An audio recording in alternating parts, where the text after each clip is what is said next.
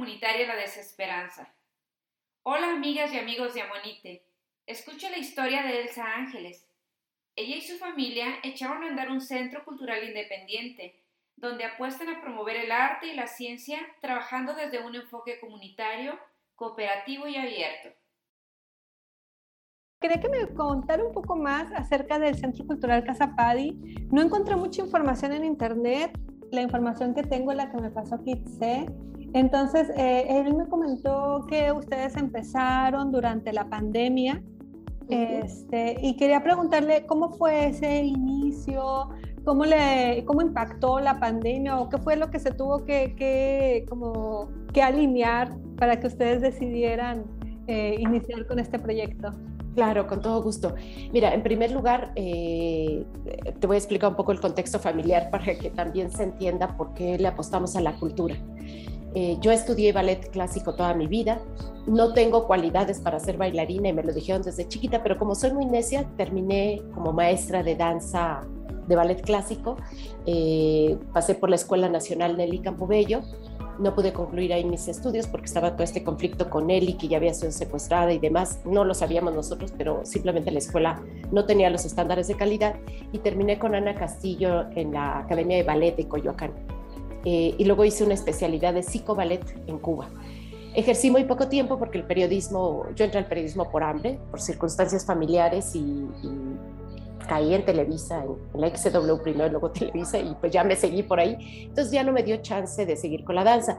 Tampoco tengo así las, nunca tuve las super cualidades para ser ni gran bailarina. Quizá fui buena maestra porque soy una apasionada del ballet. Es por mi lado. Por el otro lado, mi marido eh, es un melómano, 100%, es un excelente ejecutante de varios instrumentos. Él empezó con música latinoamericana, ritmos latinoamericanos, toca varios instrumentos de ello, solamente por oído. Nunca estudió música, él se dedica, es ingeniero químico, es eh, eh, politólogo, tiene dos carreras y trabajó siempre toda la vida en Teléfonos de México, del cual se ha jubilado, pero sigue trabajando en el sindicato de telefonistas. Pero el amor a la música, pues su padre fue músico huasteco, entonces tiene un excelente oído, aprendió primero ritmos latinoamericanos, después el bajo eléctrico con rock, ¿no? De los 60s y 70s, y ahora aprendió el tres cubano y toca el son cubano maravillosamente y siempre ha tenido algún grupo en donde ha sido como su principal hobby, su principal pasión después de la política. Mi hijo mayor estudió composición, en el Centro de Investigación de Estudios de la Música, que es uno de los mejores lugares, pero concluyó en la Academia de Arte de Florencia. Es eh, ejecutante de guitarra clásica y guitarra eléctrica. Su especialidad básicamente es la guitarra eléctrica. Y desde que egresó de la escuela se ha dedicado a eso, a hacer composición, hacer eh, partituras. Eh, ha trabajado un poco de la mano con la Orquesta Sinfónica de la Universidad Autónoma del Estado de Hidalgo con arreglos, partituras, incluso una vez dirigió la orquesta dar clases, eh, tuvo un estudio de, grabación y pues ese es como su, es, él sí, ese es su chapa. Y el más chico, pues tiene un excelente oído musical y toda la vida eh, estuvo involucrado en la música por su papá, por su hermano. Es muy buen baterista, sin embargo él decidió que la música no iba a ser su profesión. Estudia historia en la UNAM pero eh, todo lo que tenga que ver con la cultura, por supuesto, más allá solo de, no solo de la música, sino la literatura, eh, el teatro, las artes plásticas, pues también son parte de su mundo, ¿no? En términos generales, pues eso te puedo decir que es el amor a la cultura, pero por el otro lado, la pandemia, lo que sí nos atravesó, como les atravesó a muchas familias, aunque a nosotros afortunadamente somos, eh, mi esposo y yo, trabajadores con prestaciones, con antigüedad, y todavía muy productivos a pesar de nuestra edad, eh, lo que vimos que le estaba atravesando a los chavos y chavas era desesperanza. Es decir, de pronto este, este ha sido un país que ha superado crisis tras crisis económica, ¿no? Te puedo decir una cosa, yo tengo 55 años y esta es la cuarta crisis económica en la que cruzo a mis 55 años, pero que desde mi juventud me tocó la crisis del 88, que ustedes eran muy jóvenes, pero en el 88 mucha gente perdió su casa que estaba comprando, mucha gente le robaron el coche, eh, mucha gente se endeudó con la tarjeta de crédito, por eso surgió el Barzón, ¿no? porque tú tenías una deuda de 2 mil pesos con una tarjeta de crédito y de pronto le debías 16 mil al banco. Superamos esa crisis. Bueno, vino la del 94, ¿no? Este, la superamos. Vino la crisis del año 2000 en que parecía que todo iba a pintar bien, pero no, este país comenzó los precios por un lado y el salario por, el otro, ¿no? Eh, nosotros como que por esa experiencia decimos, la vamos a superar. México ha estado en peores crisis. Pero lo que he notado mucho en los jóvenes, lo que noté con mis hijos, pero también porque soy maestra universitaria y me ha tocado ver generaciones salir, es ¿qué me espera adelante? ¿De qué me sirve un título universitario? En mi época, tener un, título universitario significaba movilidad social. Es decir, tú podías superar la situación socioeconómica que tenía tu familia de origen por el simple hecho de tener un título universitario. Ahora no. Ahora no. Ahora los chavos dicen, si es que llego a ejercer mi carrera, si es que encuentro un lugar donde ejercerla y todo, me van a medio pagar por lo que haga. No voy a tener prestaciones, no voy a generar antigüedad. Esto me preocupó muchísimo. Mi hijo mayor especialmente cayó en una depresión terrible porque, pues, imagínate, siendo maestro de música, de pronto se cierra todo, ¿no? Ya no era una prioridad. Si las escuelas de educación básica, de universidad, los chavos no sabían ni cómo seguirle la onda a las clases vía internet a distancia o no tener buen, buen internet o no tener una buena máquina, etcétera. Imagínate lo que eran los estudios complementarios, ¿no? Como música, deporte, eh, cualquier hobby. Y esos hobbies y esa educación no es un accesorio, es parte de tu formación integral. Yo como madre, como maestra, siempre le he apostado a que parte de la formación integral de las personas, y más ahora como divulgadora de las niñas, niños y adolescentes, es el deporte, la cultura y la ciencia. ¿no? Que son extras que deben de darse además de la educación formal, que la educación formal no necesariamente te la responde, porque a lo mejor tendrás una clase de educación física a la semana, a lo mejor tendrás una clasecita por ahí de, algún arte durante la semana, a lo mejor de vez en cuando eh, tu profesor te hablará de algún científico o científica o hará un experimento en clase, pero todo eso hay que buscarse afuera y eso es lo que complementa una formación y que no es necesariamente obligación nada más de los padres, sino del Estado. Entonces, pues mi hijo cayó en la depresión, el otro ya no quería estudiar, quería desertar, se fue a trabajar de mesero, ya no sabían qué hacer con su vida. Y entonces de pronto mi marido y yo dijimos, bueno, nosotros no hemos perdido la chamba, no nos disminuyó nuestro salario, tenemos nuestras prestaciones, podemos pedir un crédito porque tenemos antigüedad, buen salario, lo que no van a tener muchos de las siguientes generaciones. Y entonces dijimos mi esposo y yo, ¿cuál es la herencia que tenemos que dejar? Pues tenemos que apostarle ahorita apostar la jubilación de mi esposo, apostar mi salario, apostar todos los ingresos que tenemos para endeudarnos, comprar un lote, un lote comercial y construir. ¿Y construir qué? Un centro cultural. Un centro cultural que responda con talleres de arte de todas las disciplinas, que tenga un foro cultural donde puedan tener presentaciones los estudiantes y los maestros, porque una cosa que hemos visto de manera muy grave es que los peor pagados los menos contratados y los menos valorados son justamente las y los docentes de artes. O sea, todo el mundo lo ve como un anexo, como un accesorio, o incluso funcionarios y funcionarias políticos o instituciones lo ven como de te voy a hacer el favor de que vengas y presentes tu obra de teatro. No me pidas un pago. No, te estoy haciendo el favor de darte un espacio. Y entonces nosotros pensamos, ¿cómo dignificamos ese trabajo? Teniendo un foro donde se presenten, donde no tengan que pedir nada, donde no tengan que pagar nada, donde sea un complemento, como una prestación, digamos, como parte de lo que van a ganar como docentes. Cobrar por esas clases, pagarle bien a los maestros y empujarlos, motivarlos a que paguen por sus prestaciones de seguridad social. Porque nosotros no somos una empresa, nosotros estamos pagando una hipoteca muy grande, estamos pagando un montón de préstamos porque la construcción salió al doble de lo que estaba planeado, porque además lo hicimos en plena crisis económica. Y por último, una cafetería, una cafetería en la terraza, porque bueno, sí hay maestros desempleados de arte, de fotografía, de cine, de muchas de estas disciplinas, pero también hay chavos que abandonaron la universidad porque el COVID o mató a uno de sus padres o los dejó sin empleo, o esto, perdió la esperanza. Entonces decidimos hacer en la terraza una cafetería bajo un modelo que es una cooperativa y que esto responde a todas estas inquietudes que nosotros tenemos. Es decir, mi esposo y yo hemos sido empleados durante 30 años o más, no nos vamos a convertir en empresarios a estas alturas de nuestra vida. Sino vamos a abrir una posibilidad de que otros puedan crecer. Entonces no me imaginaba yo contratando a chavos y chavas para cocinar, para ser meseros, para hacer limpieza.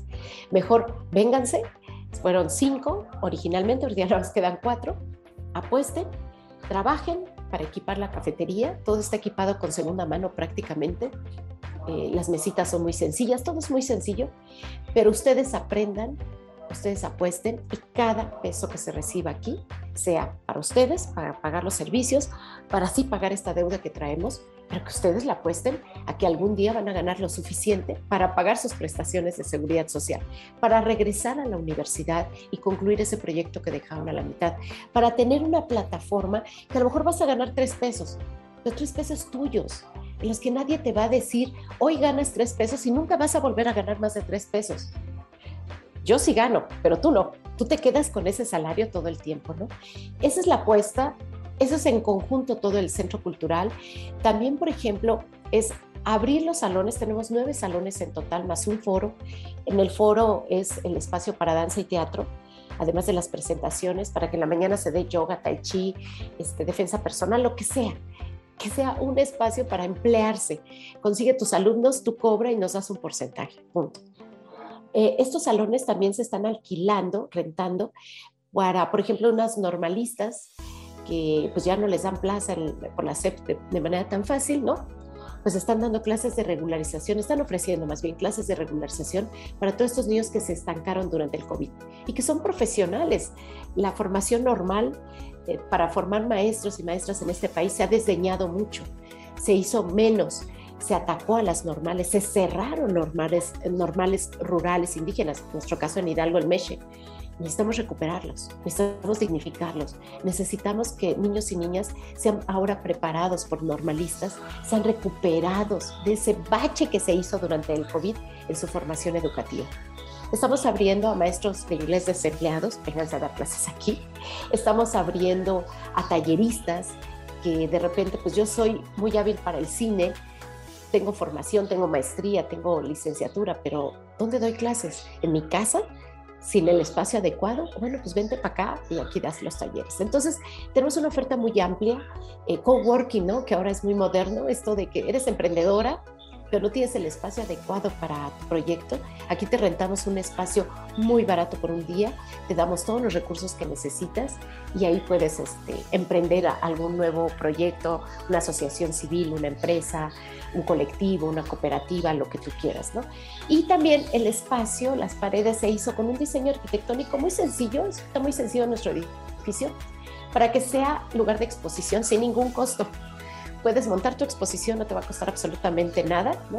O incluso vendas obra, que también eso es muy importante, que aprendamos a valorar un cuadro, que aprendamos a valorar una escultura, un textil, ¿no? Y que se pague por ello y que el artista reciba un ingreso por ello.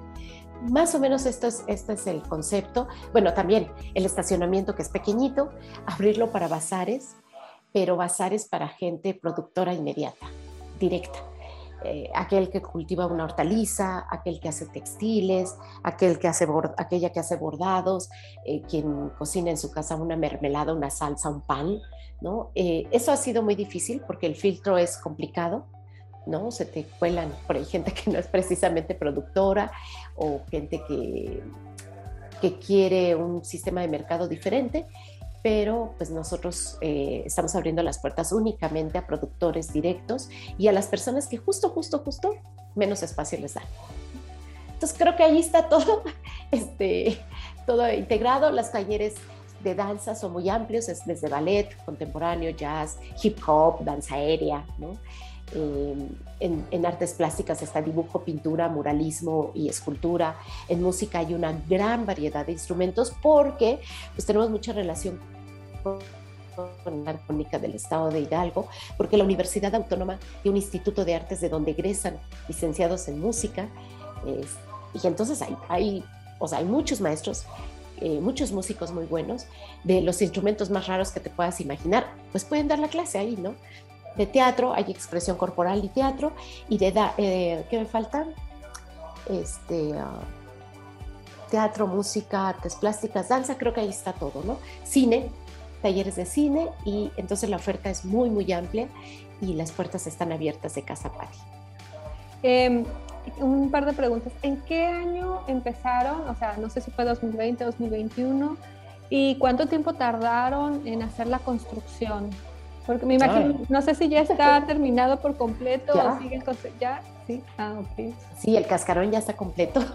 Eh, y cerramos el trato del local, del lote, un terreno comercial en 2019, diciembre de 2019, eh, porque traíamos un poco esa inquietud, pero ya el COVID fue el que aceleró el proyecto. O sea, nosotros dijimos, bueno, compramos el terreno y algún día tal vez, quién sabe, ¿no? Nos aventemos a construir un centro cultural. Vino el COVID, en la casa había un ambiente de depresión, de ansiedad, de desesperanza, eh, de mis hijos especialmente. Mi esposo pasó por el COVID en la, primera etapa, cuando no sabíamos mucho del bicho, cuando no había muchos recursos. La pasó muy mal, estuvo a punto de morir y eso nos impulsó a decir, sobrevivió, aceleremos este proyecto, ¿no? ¿Cuánta gente se fue cuando no era su tiempo? es, decir, tenían muchas cosas en, en, mente, en la cabeza, en sus sueños, en su corazón, y de pronto se vio truncado por una pandemia que, que fue mundial y que impactó mucho y especialmente a las personas mayores. Mi esposo tiene ahora 64 años.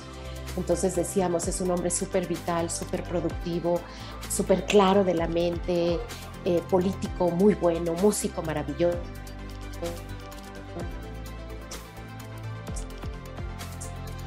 2021 y concluimos en marzo de 2022. Es decir, en 11 meses nos aventamos toda la, toda la construcción. Creo que estuvo ahí el internet inestable, pero no sé si me escuchaste. Sí, estuvo inestable. Eh, nada más entendí que fue en 2021 que iniciaron la construcción y ¿En abril? En abril de 2021 y terminaron en marzo de 2022. Así es. Toda, la, toda la construcción. Ahorita estamos en la parte de infraestructura. El lunes se colocó la barra de, ballet para danza, que mide más de 10 metros. Eh, apenas la semana pasada colocamos las persianas para la terraza porque Pachuca es muy airoso, es la bella airosa. Eh, llueve poco, pero cuando llueve, llueve mucho y hace muchísimo calor, ¿no? A mediodía. Somos este, semiáridos, entonces urgía unas persianas para que la terraza fuera más agradable y así. Pero ya estamos intentando que salga de los recursos del propio proyecto que se pague por sí mismo esta pequeña infraestructura. Necesitamos luces para teatro, necesitamos unas persianas y unos materiales para artes plásticas, necesitamos la madera para, para danza todavía, que sale muy caro. O sea, todavía nos faltan detallitos de la infraestructura, del equipamiento, pero el cascarón ya está, estamos operando desde el 9 de abril de manera pública, abrimos el día 19 de marzo como para ver cómo salía el edificio y pues sí, como buen edificio nuevo, le brotaron cositas por aquí y por allá. Entonces nos dimos como ese tiempo de prueba. El 9 de abril ya lo abrimos al público. El 2 de mayo arrancamos como clases ya de manera oficial. Y vamos despacito, despacito, despacito, pero ahí la llevamos. Bueno, me surgen también dos, preguntas. Me comentaba un poco eh, cuál, eh, que su, cuál era su idea eh, de impactar en la comunidad, ¿no? ¿Cómo ha sido eh, la respuesta de, las personas, de, estos maestros, eh, de estos docentes de artes, me comentaba lo de las talleristas. Cuando ustedes deciden abrir este centro cultural, ¿cómo, cómo, cómo empezaron a promocionarlo y cuál fue como la respuesta de, la comunidad de, integrarse? Difícil. Yo no sé si soy, soy demasiado utópica y demasiado ingenua, siempre he sido empleada. Eh, quizá a lo mejor nosotros no armamos la estrategia de manera debida, quizá no tuvimos la capacidad para, para tener como todo muy amarrado. Eh, el sentido, algo que, quiero destacar mucho de este proyecto y por lo que creo que a veces es como, como difícil que se, que se entienda, es el principio de colectividad y quiero explicarlo de manera muy clara. Eh, mi esposo y yo fuimos formados en la UNAM, en la Universidad Nacional Autónoma de México. Fuimos formados en una época en la que había un marxismo muy claro, una teoría marxista muy clara, eh, siempre cotorreo a mis alumnos con que pues yo fui formada con Marx 1, 2 y 3, ¿no? Entonces, nosotros creemos en la colectividad, nosotros creemos más que en el individualismo, más que decir, esta es mi empresa, SADCB, ¿no? Y, y tengo un conteo de cuánto voy a ganar en cuánto tiempo y todo el mundo me habla, es que tu modelo de negocios está equivocado. Pues es que no pretendo que sea un negocio, ¿no? o sea, no tengo esperanza de que no me corran de mi chamba, por lo menos de aquí a los 60 años. Eh, esa no es la apuesta. La apuesta es responder a una, a una situación emergente que no es este país, que no es Hidalgo nada más, que no es de Pachuca, que es mundial. Si no respondemos a esta situación emergente de manera colectiva, de manera acuerpada, de manera tomándonos de los brazos, entonces, ¿cómo vamos a salir de esto? O sea, ¿cómo puedo yo imaginarme que tengo que resolver solamente el ingreso y, la, y poder comprar jitomates y leche en mi casa cuando a lo mejor la de junto no tiene hoy para comer? ¿Por qué no puedo pensar en cómo le hacemos para comprar jitomate para las dos? Asumimos el gasto entre las dos y nos repartimos el jitomate. Porque esta es una situación emergente. O sea, chequen las cifras de devaluación, chequen las cifras de inflación, chequen las cifras de costo de la canasta básica, chequen las cifras de, la, de cómo se estancó otra vez el salario mínimo, a pesar de que se subió más del doble en solo dos o tres años, chequen las cifras de desempleo. Díganme si estoy exagerando cuando digo que esto es una situación emergente y que yo solamente lo puedo leer esta realidad a través del materialismo dialéctico. Y que yo sé que la historia es repetitiva y que tenemos manera de salir pero que podemos volver a caer en el bache. Entonces, tal vez por eso soy muy ingenua, pero el lema de nosotros es no solo hacemos arte, sino vivimos el arte de lo colectivo. ¿no? Ese es nuestro lema y por ahí fue el, er, el, no error, sino que fue difícil transmitirlo para maestros y para público. De pronto los maestros se subieron al barco muy entusiasmados y se han ido desgranando ¿no? y cayendo porque de pronto te dicen, oye, pero es que tú prometiste un edificio así asado con duela, con no sé qué. Bueno, sí, yo prometí, pero que no viste que subió el 60% el, el, todo el material metálico en este país, ¿no? la construcción se me fue al doble. Eh, el préstamo que tenía, yo tuve que conseguir otros préstamos y todas mis prestaciones laborales para poder terminar el edificio y no dejarlo a la mitad con varillas, con paredes grises, ¿no? oye, pero es que eh, este, el sol da demasiado aquí, se necesitaría poner una persiana y, la cocina ya nos quedó chica. Este, es que no sabemos, no podemos atender a tanta gente. Bueno, es el aprendizaje, ¿no? ¿Cómo se hicieron los grandes proyectos? Los proyectos empiezan de cero, los proyectos empiezan en que a lo mejor no sabes cómo hacerlo, ¿no? no es lo mismo que te, eh, que te contrate una empresa donde tú presentas un currículum y la empresa te dice menor de 40 años, 5 años de experiencia, este, de preferencia una maestría, eh, que ya hables dos idiomas. Eso no se trata aquí. Aquí de lo que se trata es, no sabes preparar café, aprende a preparar café. No sabes con quién comprar el café, de preferencia cómpraselo a un indígena, a una comunidad, a una, cooperativa, ¿no? No sabes cómo servir un buen pan y no sé qué. O sea, ¿por qué no se lo compras a alguien que está haciendo el pan en su casa? Aunque nos salga un poco más caro, aunque no le ganemos mucho. ¿Por qué no comienzas a dar clases aquí sobre el cemento? ¿Qué va a pasar? ¿Cómo empezó la orquesta infantil, este proyecto en Venezuela? Les enseñaban a los niños a tocar violín y cello en la banqueta de un barrio sumamente marginal y que donde si el niño tomaba el cello, era un salvamento en lugar de tomar el cemento y metérselo por la nariz. ¿Por qué no podemos dar clases en el estacionamiento con una banquita? ¿Por qué no puedes prestarle la guitarra al niño que no la tiene? ¿Por qué no podemos hacer la excepción y no cobrarle una, una inscripción si no tiene el dinero para la inscripción? A eso me refiero que ha sido muy complicado. Si tú me dices cuál ha sido la respuesta, la respuesta ha sido compleja. De pronto los maestros, por más que les explicas que este es un, que este es un proyecto colectivo, que se trata de, de emprender todos desde abajo, que, es, que, que, no tenemos todo, pero que podemos comenzar con ello, no, tan fácilmente te, te la otra. No tan fácilmente.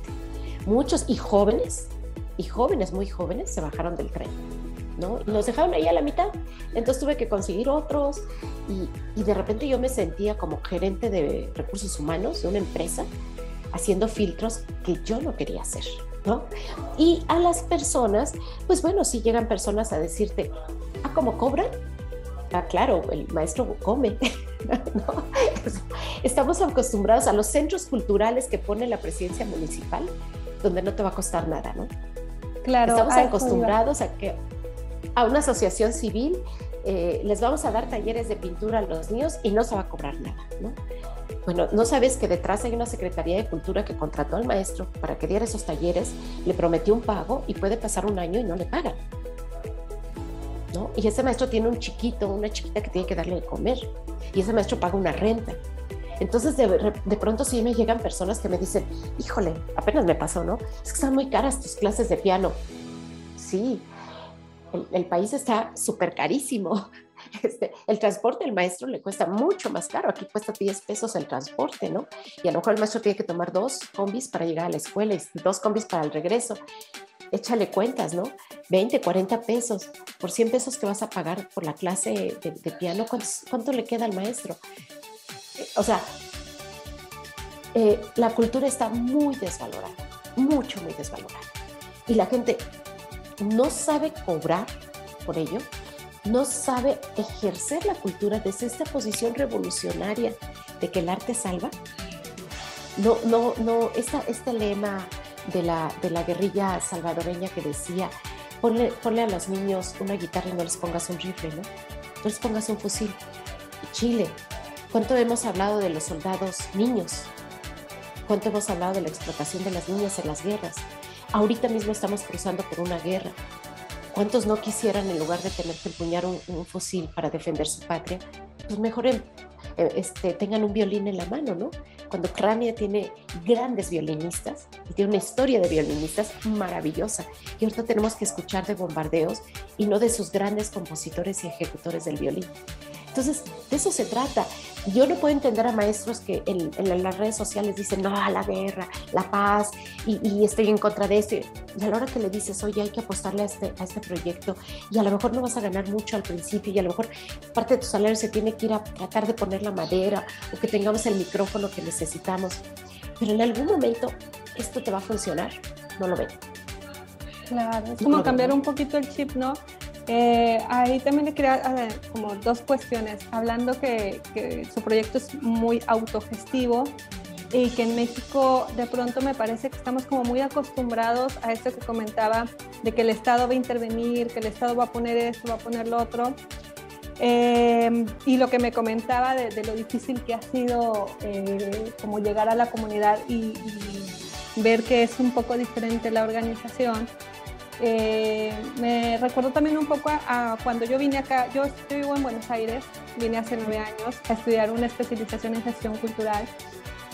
Y acá hay muchos proyectos como el suyo, que son autogestivos, eh, que, apuestan por ser más una cooperativa, más que una empresa, digamos, y que también tienen este modelo de negocio en el que eh, se valen mucho de tener o un bar o una cafetería, que es de la que sacan los recursos para poder ir solventando un poco los demás, ¿no? Pero, pero la, el chip que tiene la gente, como que ya está acostumbrada a, hacer un poco más que todo sea así, autogestivo, que sea cooperativa, que todos van a estar como poniendo entre todos para que salga el, el, el lugar adelante. Y yo cuando llegué me costaba un poco entenderlo porque para mí fue como, wow, ¿qué es esto? Y cómo funciona, porque funciona. O sea, ahora que me comentaba que, que le dicen que está loca, que así no, no, sí, es un modelo que funciona, funciona, vemos, o sea, yo veo que acá funciona. Es complicado, sí, están como, como eh, sobreviviendo, digamos, pero se logran grandes cosas. Entonces, yo venía como acostumbrada a lo que comentaba, a que el Estado siempre va a estar como detrás dando algún aporte que muchas veces ni siquiera se da, este, que es como una apariencia, ¿no? Como decir, ah, sí, estamos haciendo esto y, y, a, la hora de la hora realmente es, es, pasa esto, que no les están pagando a las personas, que están este, eh, con años de retraso de salarios. Y, y, bueno, eso me llamaba la atención. Eh, ¿Cómo se les ocurrió eh, que este pensar en este modelo autogestivo en México? Creo que tenemos muy distorsionado en este país, especialmente, a diferencia de países como el tuyo, uh, que es cultura. Es decir, de pronto cultura se asocia solamente con las artes clásicas, académicas, ¿no? y de pronto cultura no lo ves, no incluyes eh, la música de metal, no incluyes la música punk, no incluyes la música cumbia, no incluyes hip hop en la danza, no incluyes el teatro experimental, no incluyes el graffiti, por ejemplo, y eso también es cultura. ¿no? Entonces, eh, estos cánones marcados, y, te lo digo porque pues, yo estuve en el mundo de la cultura como estudiante de manera muy joven, y ya desde entonces, eh, las niñas de ballet, ¿no? éramos las niñas bien, y nos recibían de una manera en las delegaciones políticas. Y las niñas que hacían contemporáneo este Graham, ¿no? Todo así como locochón y, y con unas mallas así súper embarradas y, demás, eran las niñas malas. En, este, la música, ¿no? ya tuvimos problemas con vecinos, por ejemplo, porque nuestra primera presentación de grupos metaleros nos dijeron, este es un antro.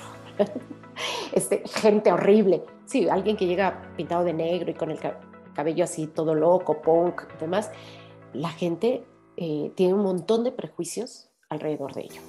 Entonces, ¿qué es cultura? ¿Qué cultura consumimos? ¿Por qué cultura pagamos?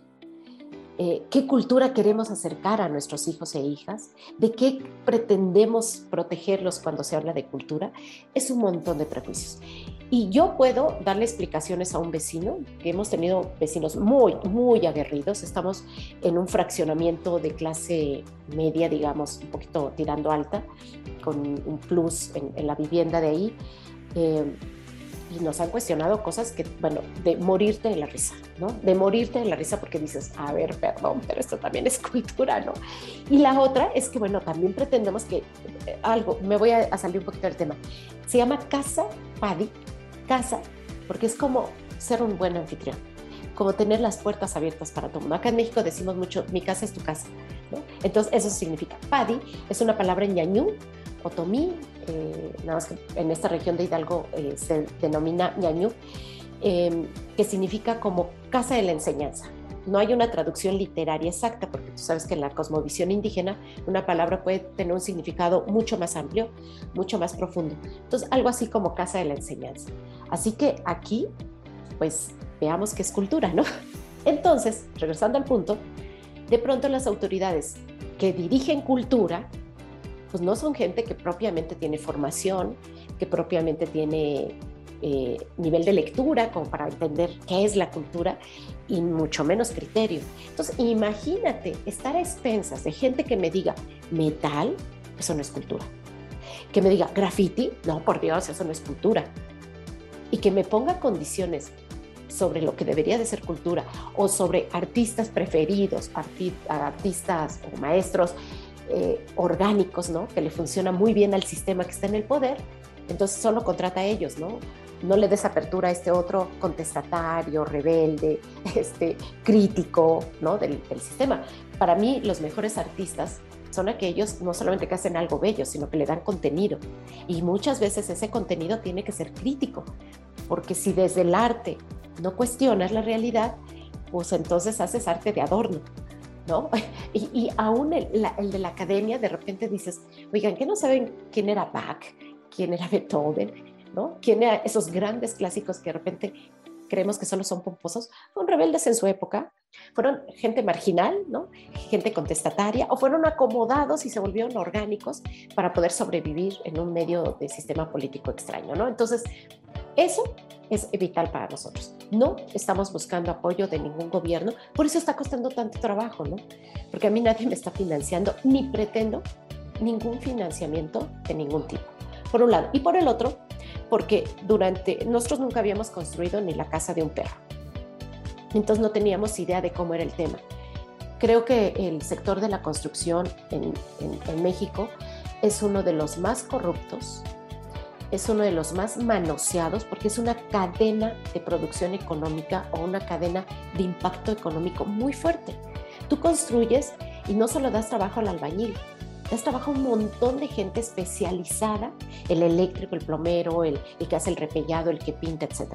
Pero alrededor de ellos hay una economía circulando que es el que le lleva la comida, el que vende las tortas en la esquina, los tamales, el agua, el agua que se compra en pipa para construir.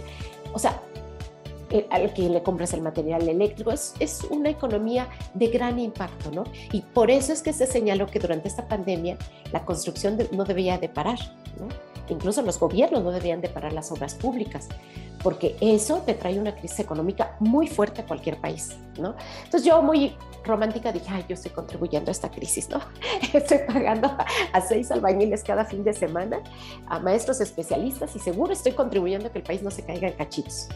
No, la corrupción es terrible, terrible. No tienes idea lo que significó pues, licencia de construcción, licencia de uso de suelo, alineamiento, número oficial, eh, ahorita que me libere la obra, permiso de operación. Nos han caído inspectores en cada evento, porque además los, los vecinos pues, de Tugurio no nos bajan, ¿no? Entonces, eh, gente, o sea, imagínate, llegó un inspector a decirme, es que se han quejado de que aquí entra gente rara es, entonces, no, o sea, autonomía y libertad creo que puede ser la mejor apuesta a ser un centro cultural con palabras grandes. Es decir, ¿a qué me refiero? A que no sea el gran centro cultural, sino que sea un centro cultural abierto a muchas expresiones, a muchos colectivos, a muchos sectores de la población. Algo que me preocupa, por ejemplo, los chavos que les gusta el metal son un grupo, un colectivo, que se distinguen entre ellos por su forma de vestir y que tienen una forma de concebir al mundo. ¿En qué espacios pueden tocar? Pues generalmente tocan en, el submundo, ¿no? En casas abandonadas, en locales de mala muerte, este, donde no hay control de seguridad, porque no, a nadie le interesa abrir esos espacios, ¿no? Porque no, les interesa tenerlos en sus espacios. A los grafiteros, ¿no? bueno, pues todo el mundo los odia, pero pues, ¿dónde le abres el espacio para, para, que lo hagan? Cuando el graffiti pues también es, es cultura, ¿no? O sea, la discusión entre qué es arte y qué es cultura no me voy a meter porque no soy experta en ello, pero sí estudié antropología social un rato. Es una expresión, algo, algo manifiestan, algo proyectan, algo nos quieren decir, hay un mensaje y es un mensaje generacional. ¿Cómo carajos no va a ser cultura, no? Entonces, no, cero, cero apoyos, cero dependencia con cualquier organismo cultural, no lo necesitamos. Yo confío, y aparte estoy en un lugar geográficamente de la ciudad donde no hay oferta cultural. Entonces, me está costando el doble de trabajo. O sea, todo el mundo pasa y creen que son condominios, que son departamentos en renta, que son oficinas, ¿no? Eh, abrir brecha en un lugar donde no hay oferta cultural, no somos el centro histórico, digamos, no somos el centro de el lugar comercial de los bares, ¿no? Que vecinos me han dicho, vayas allá donde hay bares, pues esto no es un bar, es una cafetería, ¿no? Eh, es complicado, lo hace aún más, más complicado, pero pues yo tengo la esperanza de que eso significa que estamos llegando a personas que pueden tener una oferta cultural a la mano en su sector a un precio un poco más justo y la posibilidad de educarse o de formarse en, en el arte. ¿no? Eh, ¿Me puede contar un poco acerca de los jueves de divulgación y cultura de la ciencia que, tienen, cómo surgieron, eh, por qué pensar en, incluirlos dentro de su propuesta? Híjole, dos cosas básicas. Una, soy periodista y sin que me tomaran en cuenta, ni me avisaran, ni me permitían prepararme, de repente fui directora de divulgación de la ciencia de una universidad muy grande muy importante para el Estado. La autónoma del Estado de Hidalgo tenido un crecimiento exponencial en los últimos 20 años. Tiene una oferta de, programas educativos y de posgrados muy amplio, de más de 60 programas, muchos de los posgrados con reconocimiento de posgrado de calidad y básicamente quien le da ese reconocimiento es su comunidad científica. Tenemos una comunidad científica muy valiosa, muy importante, que hace cosas increíbles. Pero en esta universidad, como en casi todo el país, la divulgación de la ciencia es un tema que está hasta abajo, debajo, debajo, debajo, debajo de las prioridades de política pública.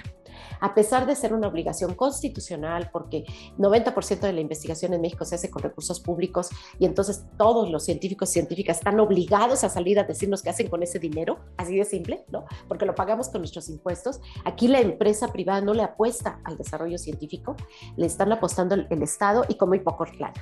Por el otro lado, recién hubo una reforma al artículo tercero de la Constitución en 2000, mm, mm, mm, si no me equivoco, 2018, en el que se reconoció como derecho humano beneficiarse de la producción científica o de lo que hace la ciencia, el desarrollo tecnológico y la, innovación. Entonces, ¿cómo te vas a beneficiar de la ciencia si ni siquiera sabes lo que están haciendo, no? Entonces, es, es, dos principios. Yo he, he aprendido, no soy la gran divulgadora, me ha costado mucho trabajo porque no te haces de un día para otro, porque la divulgación científica implica muchísimo compromiso de leer, de medio entender, de investigar, de medio captarle a la onda y de tratar de interpretar es ese mundo de la ciencia tan técnico, tan, tan exacto, tan objetivo, tan, y bajarlo a la sociedad, ¿no? Entonces, ha sido ocho años muy complejos, maravillosos, me ha apasionado en ello, me ha hecho cambiar mi estilo de vida. Cada vez que conozco un científico y que descubro algo nuevo, digo, ah, sí, ya, voy a hacer esto, ¿no? Eh, eh, luego se atraviesa la pandemia. Y la pandemia lo que develó es que tenemos una bajísima cultura científica. Cuando ves que la infodemia pesó más que la información oficial, cuando ves que por la infodemia la gente tomó cloro, cuando ves que por la infodemia la gente creía que el virus era una arma nuclear, este, arma biológica traída de no sé dónde, cuando ves que por la pandemia la gente no se quería vacunar y que decía que por la vacuna iba a salir un tercer ojo, cuando ves que por la pandemia las medidas sanitarias básicas era un exceso lavarse las manos, dices, híjole, si antes creía que la divulgación de la ciencia era chida, en la pandemia dije, la divulgación de la ciencia es indispensable. Entonces, de pronto, los medios de comunicación no son su hit la información científica. No fue la pandemia, porque ocupó las ocho columnas, pero incluso hasta distorsionada, hasta mal interpretada, buscando vender la nota, más que cumplir con la obligación de informar. Me parece que los medios de comunicación ahí no hicieron un buen papel, por lo menos en México. Los periodistas los agarraron en curva sin tener esa formación mínima de entender la epidemiología, las estadísticas, eh, los criterios mínimos de salud, ¿no? Entonces, es algo indispensable, sumamente indispensable. Y los medios no se subieron, ahorita ya están bajando. O sea, ahorita ya el tema de, de, salud y ciencia ya no es la primera plana, ¿no? Entonces, no hay los espacios suficientes para hacer divulgación. Yo aquí me digo que parezco testiga de Jehová. Todos los días en la mañana recorro dos escuelas de educación básica, eh, pública. Les toco la puerta y les digo, oigan, tenemos una comunidad científica que está dispuesta a darles charlas de esto, de esto, de esto, de esto, tenemos esta, ta, ta, ta, ta. A lo mejor sus niños lo necesitan, bla, bla, bla, bla. Dejo todos los datos, dejo mi lista, dejo el contacto, bla, bla. Ningún maestro me ha contestado, ningún directivo me ha contestado. No podemos hacer charlas en las escuelas que ahorita son tan indispensables hemos tenido una semana de la ciencia en una escuela privada. La escuela pública no lo hemos logrado, ¿no? Los medios de comunicación, bueno, es horrible, terrible, es muy poco los espacios que nos dan, poquísimos, y aparte es, pero va a curar el cáncer, ¿no? No, espérate, está trabajando con una molécula. y entonces, pues me encanta la ciencia, considero que es indispensable, que es urgente, eh, de pronto tengo un espacio propio con todas sus deficiencias, limitaciones, y digo, de aquí soy, ¿no? o sea, aquí hagamos algo. Ya alguna vez nos subimos a una acción global, que en inglés no me acuerdo cómo se llama, Drink, no me acuerdo, pero la tropicalizamos un poco por acá en Hidalgo, eh, con una chela por la ciencia, la hicimos en tres, cuatro bares, eh, funcionó bastante bien, pero la organización internacional que maneja esto, es muy chida, te cobra, te cobra por el logo, te cobra por el lema, te por las playeras, te pide un pago. La experiencia fue mala con la organización. La experiencia fue muy buena con el público. Entonces dije, lo voy a tomar. Nadie lo ha, lo ha registrado en, el, en la propiedad intelectual. Voy a ponerle así, una chela por la ciencia. Y efectivamente nosotros como cafetería tenemos el permiso para vender eh, cerveza y vino, ¿no? O sea, los fermentados. Y eh, se puede. Ya llevamos, eh, mañana va a ser nuestra tercera edición, creo apenas, y hemos tenido un cupo sobre lleno.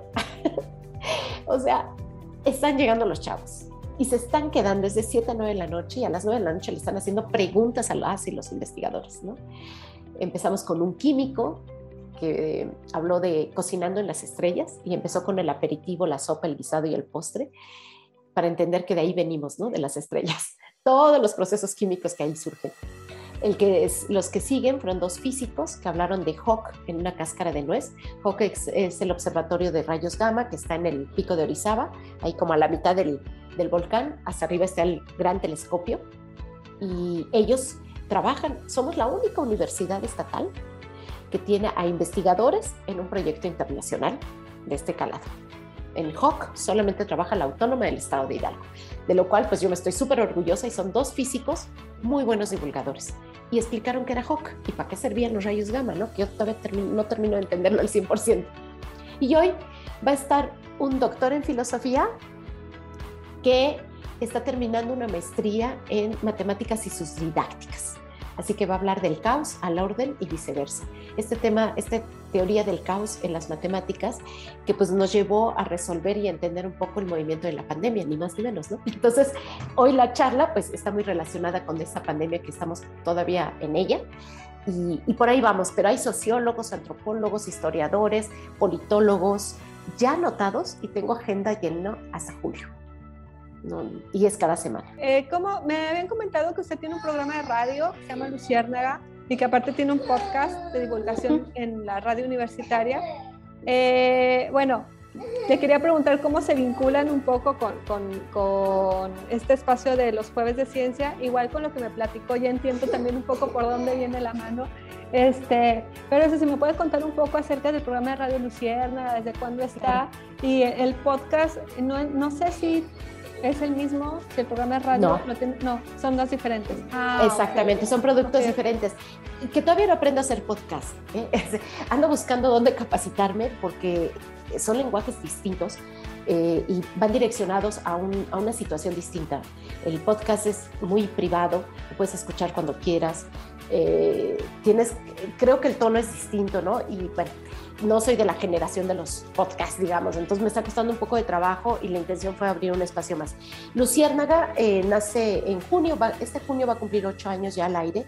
Afortunadamente la Universidad Autónoma tiene un sistema de radio muy grande, tenemos seis estaciones distribuidas en las distintas regiones del estado. Es muy importante que sepas que, por ejemplo, por ahí, ahí está el compromiso tan grande con Luciérnaga. Tenemos en San Bartolo, Tutotepec, una estación de radio que es la zona Otomitepepa, donde más del 60% de la población es indígena, es hablante de lengua indígena, con, con indicadores de desarrollo humano bajísimos. Incluso en algunos puntos estamos igual que en algunos países de África nada más para que te des una idea de lo que significa estar en San Bartolo Tutotepec, ¿no? Técnicamente tenemos, tienen problemas de internet, lo que tú quieras, pero es un oasis esa estación de radio universitaria en esa región. Tenemos en Huejutla, que es la zona de la Huasteca, que geográficamente se une a la Huasteca veracruzana y a la de San Luis Potosí, donde es un lugar maravilloso, con una gran riqueza natural, con una gran pobreza para su población. donde además tenemos problemas de violencia gravísimos. Imagínate una estación de radio, bueno, ahí la universidad tiene una escuela superior donde ofrece licenciaturas eh, y preparatoria, y ahora tener una estación de radio ahí, pues también es de un gran compromiso. Tenemos en Simapán, que es la zona minera, tenemos en Tulancingo, Pachuca y Actopan. Actopan es la zona ñañú o tomí, ¿no? Entonces, o sea, yo cada semana que pienso, ¿a quién va a llegar? Aunque sea uno o dos oyentes, porque no sé cuántos llegamos, dices, wow, ¿cómo le explico del caos al orden y viceversa? Y le, y le explico empujo al, investigador para que explique qué importancia tuvo las matemáticas en la pandemia. ¿Qué es la teoría del caos para lo que usted vivió y por lo que se murió su abuelita? Ese es el compromiso enorme de la radio, ¿no? Entonces, además, hacer radio en una época en la que ya creen que no deberíamos apostarle a la radio, ¿no?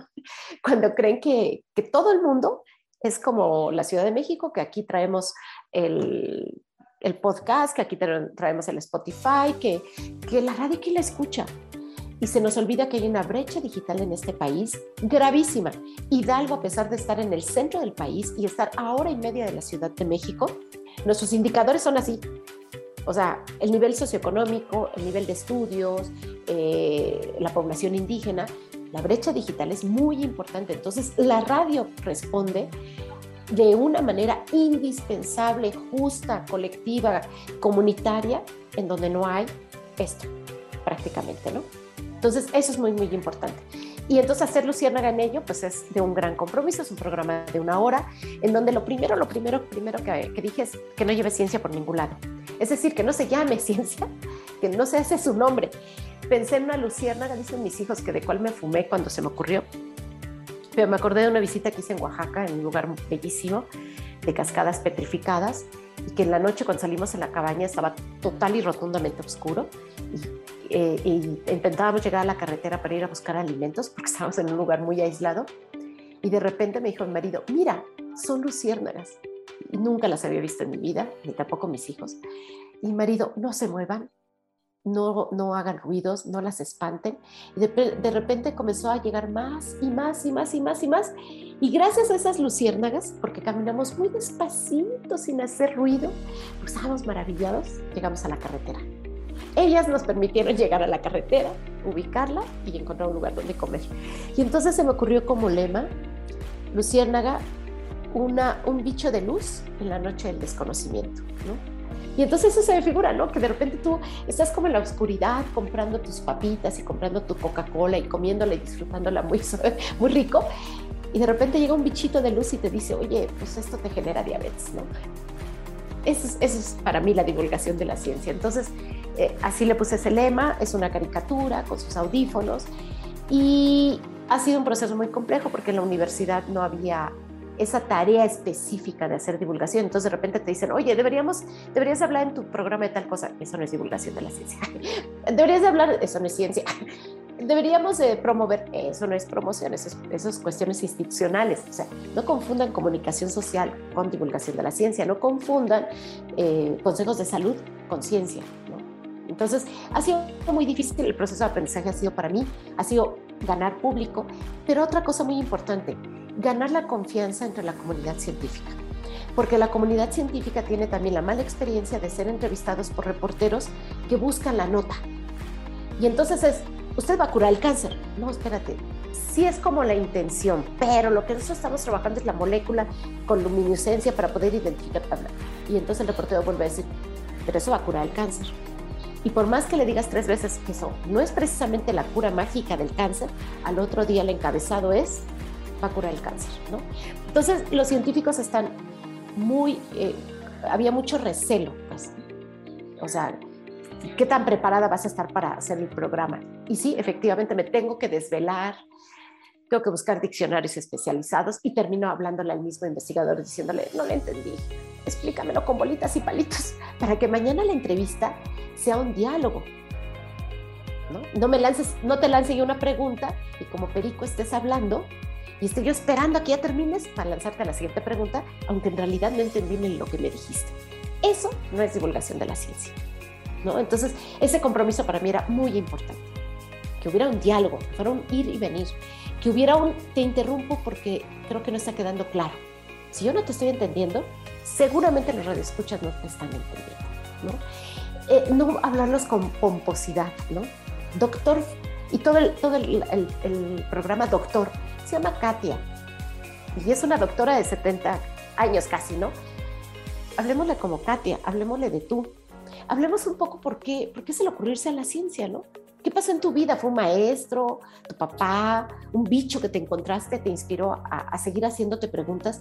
¿Quién fue el autor de que no, se te no, no muriera tu curiosidad científica que todos los niños y niñas tienen, pero que alguien se los mata, ¿no? ¿Qué fue lo que te salvó? ¿Es chido ser científico científica? ¿Te diviertes? ¿Ganas bien? ¿Comes bien? ¿No?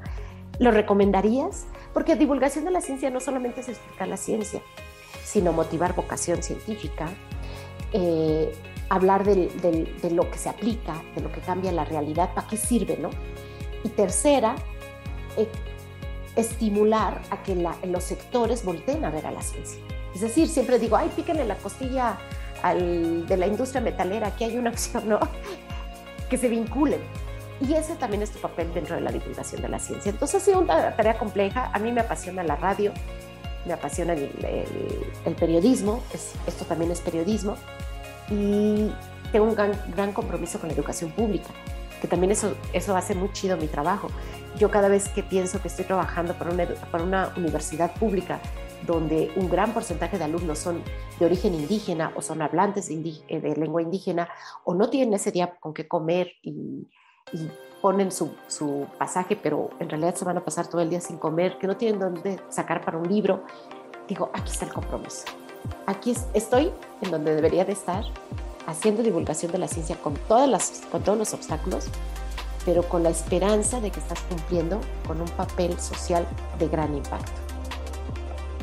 Y bueno, el podcast, perdón, rapidísimo, este, pues de repente dije, ¿quién sabe quién me está escuchando? Pero seguramente gente joven. Entonces, la universidad tiene su espacio en Spotify. Si tú buscas por las siglas UAEH, ¿no? Eh, encuentras ahí nuestros podcasts y afortunadamente Luciérnaga es el que está cada semana con un producto diferente, breve. Procuro que sea de 15 a 18 minutos la entrevista. Procuro que sea más light, por ejemplo, la presentación del, del investigador. Con que diga yo, doctor, ¿en qué es?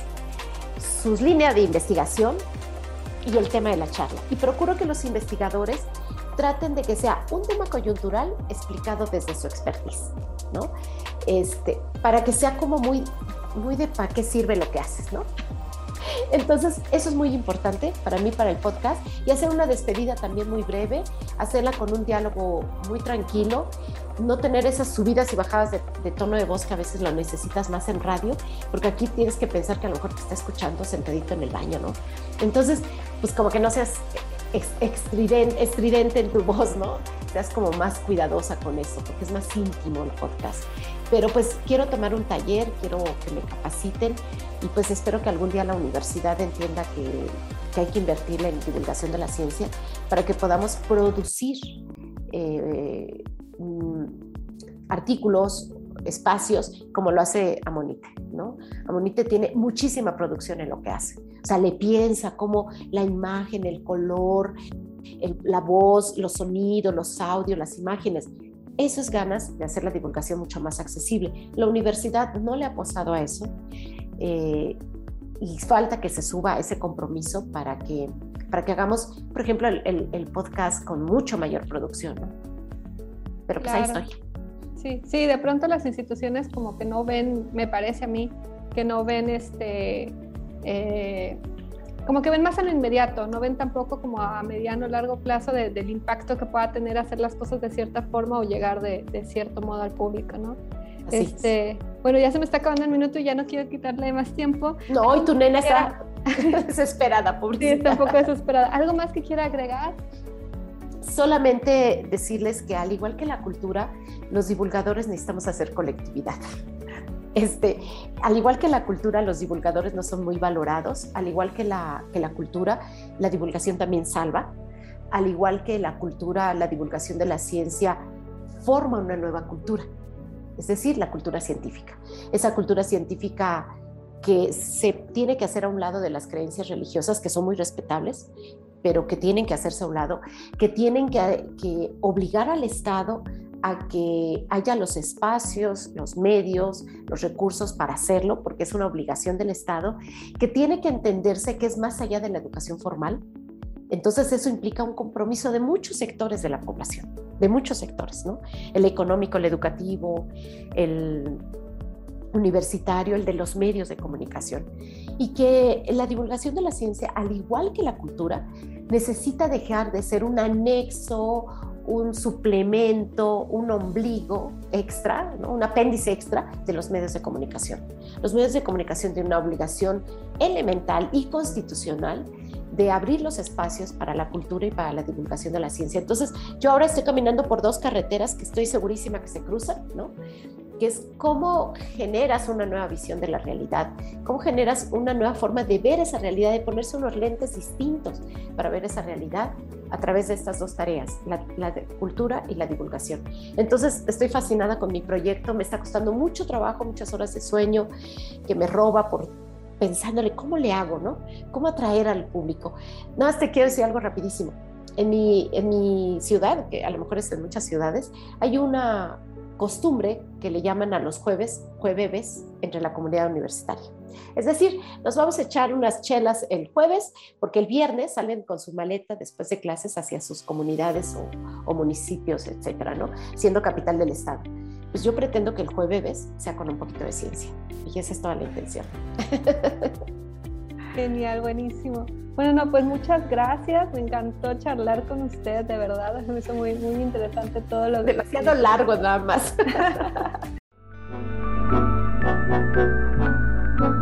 Amoni, te cuentos y mucho más.